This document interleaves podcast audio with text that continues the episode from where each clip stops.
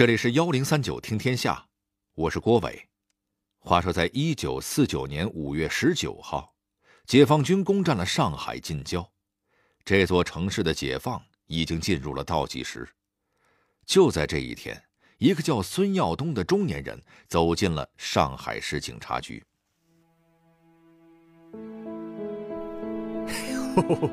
孙先生，您来了。啊，我接到电话。说毛局长请我到警局来一趟，是发生了什么事了吗？也没什么大事。毛局长请您在这里住几天。你，你要干什么？别动，孙先生。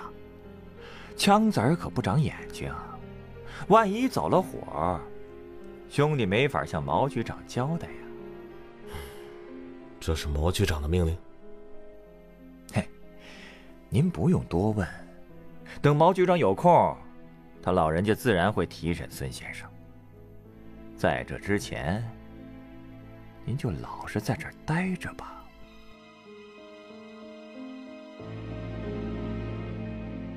说完这句话，孙耀东就被警卫押进了牢房。其实为什么会遭到这样的对待，孙耀东心里多少有数。他作为上海银行界响当当的人物，与上海滩的各路人马都有往来。此外，他还隐藏着一个足以要他命的身份。难道这个身份暴露了吗？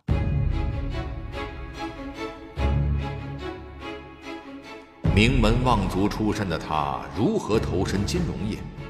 为汪伪政府工作期间，他做了哪些好事？抗战胜利后，他拥有了怎样的身份？这个身份又给他带来了多少危险？当胜利就在眼前，他有机会逃出升天吗？幺零三九听天下，郭伟跟您聊聊银行家孙耀东的谍战风云。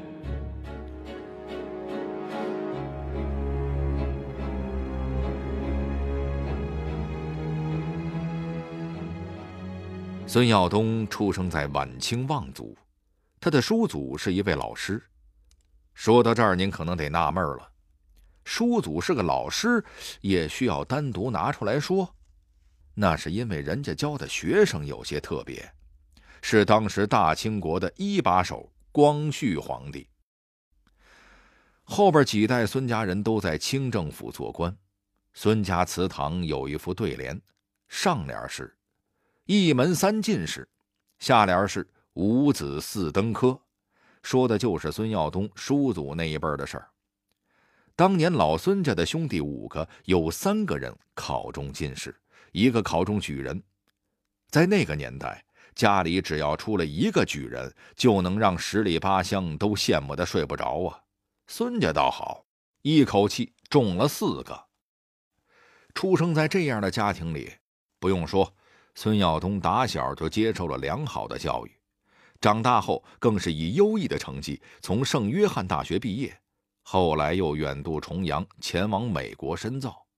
辛亥革命之后，清政府倒台，孙家人也逐渐由官场转向商场。民国初年，孙氏家族出了一位厉害的人物，名叫孙多森，他创办了中国第一家机制面粉厂。当时咱们国家的小麦产量很高，面粉加工却十分落后，基本还是依靠水磨、风磨这种老古董。虽然也能磨出面粉来，但出粉量却比机器差了一大截儿。外国人早早发现了这个商机，在中国低价收购小麦，磨成面粉之后高价出售，赚了个盆满钵满。孙多森创办面粉厂之后，将国产小麦和进口小麦混合，磨出的面粉质量很好，价格又相对便宜，很快就打破了外国公司在咱们国家的垄断，成为了当时人们尽人皆知的面粉大王。虽然已经靠着面粉厂封王了，但孙多森的眼光可不仅仅局限于柴米油盐。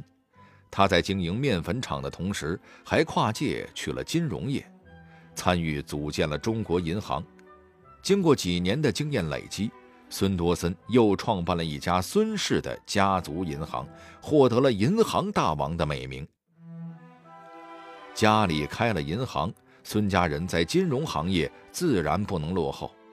这不，孙耀东就跑去美国学习金融，成为理财的一把好手。孙耀东留学归国后，先担任了一段时间的洋行买办，又做了银行经理。在这个过程中，他接触到了许多军阀权贵。孙耀东眼光独到，行事稳重。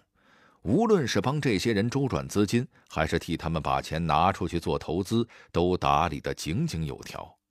再加上孙耀东善于处理人际关系，搁我们今天的话来讲，就是情商非常的高。在上海滩的十里洋场，那叫一个吃得开。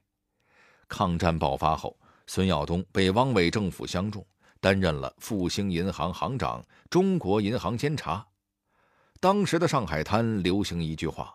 说大上海最有钱的四个人是少钱、孙李，其中孙指的不是别人，正是当时还不到三十岁的孙耀东。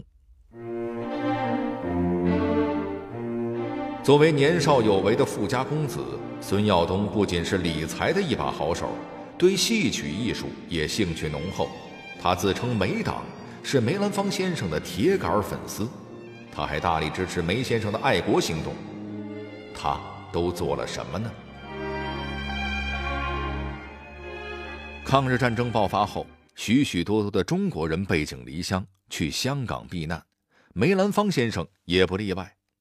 然而安生日子没过几年，英国政府就拱手将香港让给了日本人，随后梅先生就被日本人押解到了上海。梅兰芳先生要到上海的消息很快就传开了。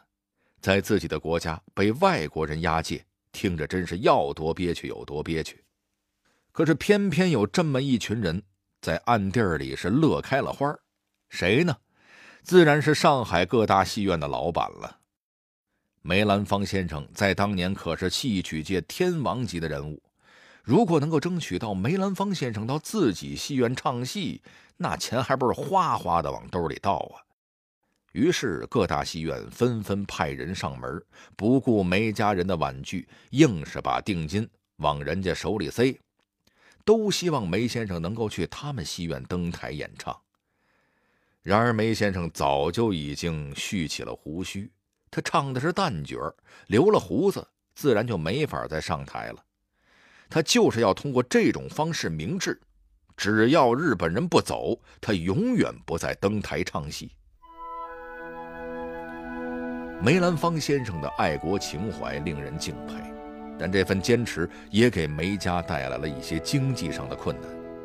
最初，梅兰芳先生只能靠变卖古董维持生计，但上海沦陷之后，大家生活都很困难，古董根本卖不上价钱。一次，孙耀东听说梅先生想要出售一尊唐三彩观音像，开价两千美元。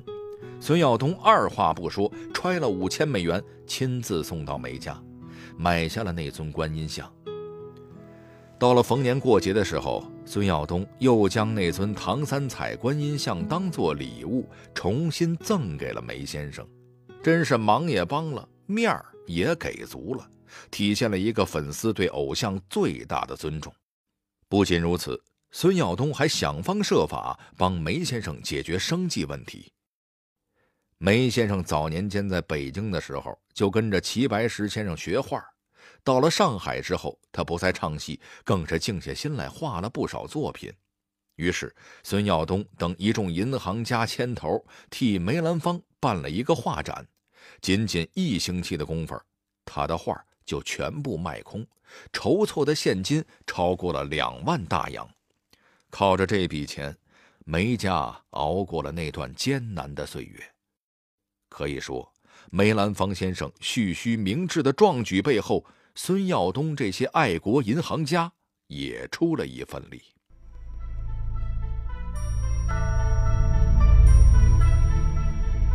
抗日战争胜利后，汪伪政府倒台，孙耀东也被判刑入狱，他的人生轨迹会因此产生怎样的变化呢？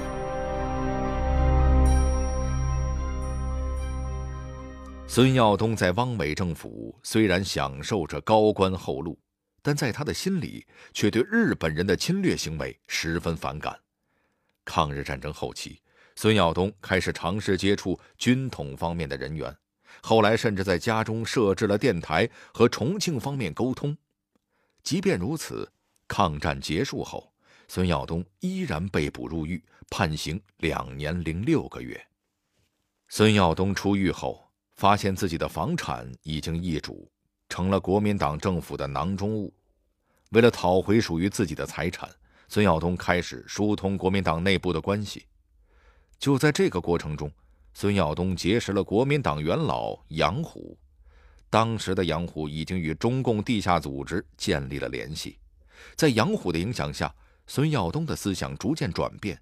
见识过汪伪政府和军统的腐败混乱后。孙耀东毅然决然地加入了中国共产党，于是他成为了中共地下党在上海重要的情报来源之一，参与了许多重要行动。然而好景不长，上海解放前夕，孙耀东的身份暴露了。一九四九年五月十九日，他接到了来自上海警察局的电话，对方只说。毛局长有请。这位毛局长就是军统巨枭毛森。在上海解放前夕，毛森接到蒋介石的命令，出任上海警察局局长。仅仅八十天的功夫，他就突击杀害了几百名地下党和进步人士。当时的人给他取了个外号，叫“毛骨森森”。接到毛森的电话后，孙耀东赶到了上海警察局。于是，就有了我们开头小剧场的一幕。那么，他能够逃出升天吗？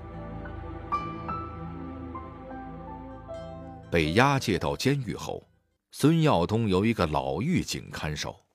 这位老狱警见到孙耀东，忍不住愣了一下。原来，汪伪政府时期，他就在上海警察局工作，认得这位上海滩的风云人物。老狱警悄悄地告诉孙耀东，要他找机会快些逃走，否则就来不及了。因为解放军即将打进上海，这两天总局底楼一直在枪毙犯人。孙耀东也知道自己这次被捕八成是凶多吉少了，他求老狱警帮他传递消息，将自己的遭遇告诉他在青帮当小头头的侄子。这件事做完之后。孙耀东在监狱里静静等待，他也不知道毛森的枪口和救兵谁会先到。四天后的上午，毛森在自己的办公室里亲自提审孙耀东。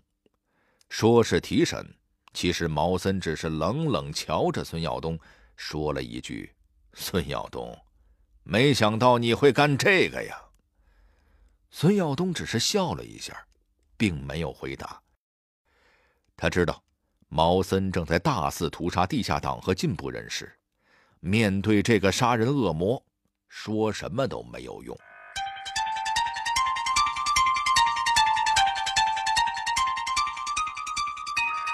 毛森提审过孙耀东之后，他的性命已经危在旦夕，随时都会有人打开牢门，押着孙耀东去底楼枪毙。那么？四天前传出的消息能否给他带来一丝转机呢？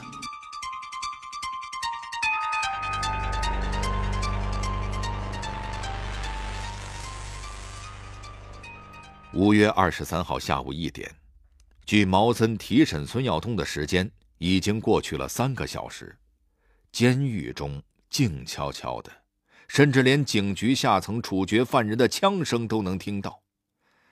孙耀东暗暗叹息，自己可能是看不见上海解放的那天了。就在他感到绝望的时候，一阵皮靴和地面磕碰的哒哒声传来了。一个穿着警局制服的年轻人来到孙耀东的牢门前，年轻人手中挥舞着一张信纸，打开了孙耀东的牢门。还没等孙耀东弄清楚是怎么回事，年轻人就一手持枪，一手掐着孙耀东的脖子，将他从牢房里押了出来。孙耀东明白了，这次看来是凶多吉少了。那个年轻人粗鲁地压着孙耀东走出一段路，到电梯口的时候，他竟然做了一个奇怪的动作。只见他快速地四下张望一番，好像在看周围有没有其他人。在确定没有别人跟上来之后，年轻人凑到了孙耀东的耳边，低声说了一句话：“孙先生，我是青帮弟子，来救您出去的。你嘘，别作声。待会儿要是能出去，您就快点走，不用管我。”长官，这是调案子，没瞧见啊？是。原来，当时上海解放在即。由于战事不利，匆忙上任的毛森担心自己的脑袋不保，把出入要道的警卫全部换成了守备司令部的士兵。这些士兵初来乍到的，你要是问他们大炮的型号、子弹的口径，这些人能回答的分毫不差。但要是说起警察局的规矩，士兵们却是七窍通了六窍，一窍不通。那名士兵被年轻人一呼喝。只当是上面的命令，竟然糊里糊涂的抬手，放年轻人和孙耀东过去了。两个人走出警察局的大门之后，年轻人取来了孙耀东的车钥匙，要他迅速离开。孙耀东自然二话没说，直接开车去朋友家躲了起来。到了朋友家，天色已经擦黑，饱受牢狱之苦的孙耀东没有睡觉。他在床边静静的等待着，期盼着。终于在第二天凌晨三点，轰隆隆的巨响惊醒了沉睡的上海滩。孙耀东知道，那是解放上海的枪炮声。他很快与地下党组织取得了联系，而那位杀人如麻的警察局局长毛森，则匆匆登上了最后一艘离开上海的军舰。退往厦门，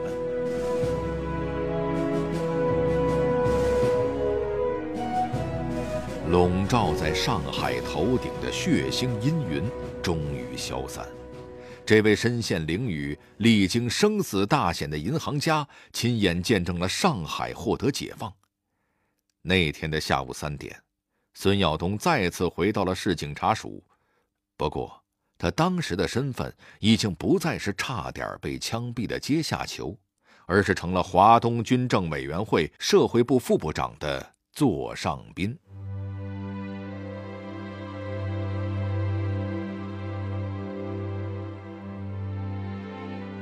解放后，孙耀东代表共产党去香港劝说当地的银行家可以重回上海。此外，他还利用自己的人脉优势，负责为新中国采购、搜集各类稀缺物资。晚年的孙耀东担任了上海徐汇区政协的高级顾问，他拒绝了美联社开出的巨额稿酬，无偿将当年上海滩的故事讲给了中国媒体。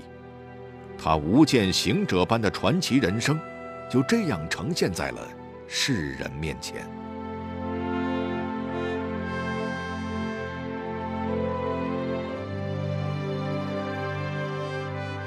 好了，这里是幺零三九听天下，我是郭伟。最后，我代表节目编辑秦亚楠、程涵，小剧场配音陈光、阴霞老鬼、亚杰，录音董珂。感谢您的收听。另外，如果您想和我们交流互动、收听往期节目，欢迎关注新浪微博和微信公众号幺零三九听天下。